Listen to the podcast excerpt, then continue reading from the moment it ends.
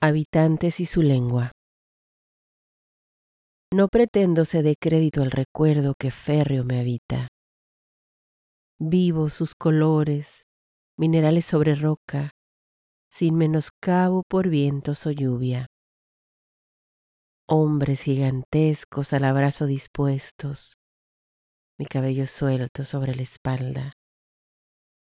Pero dejando aparte los vestigios, recuerdos sobre roca, se sabe de algunos que abandonaron mi lengua y ya no se nombran.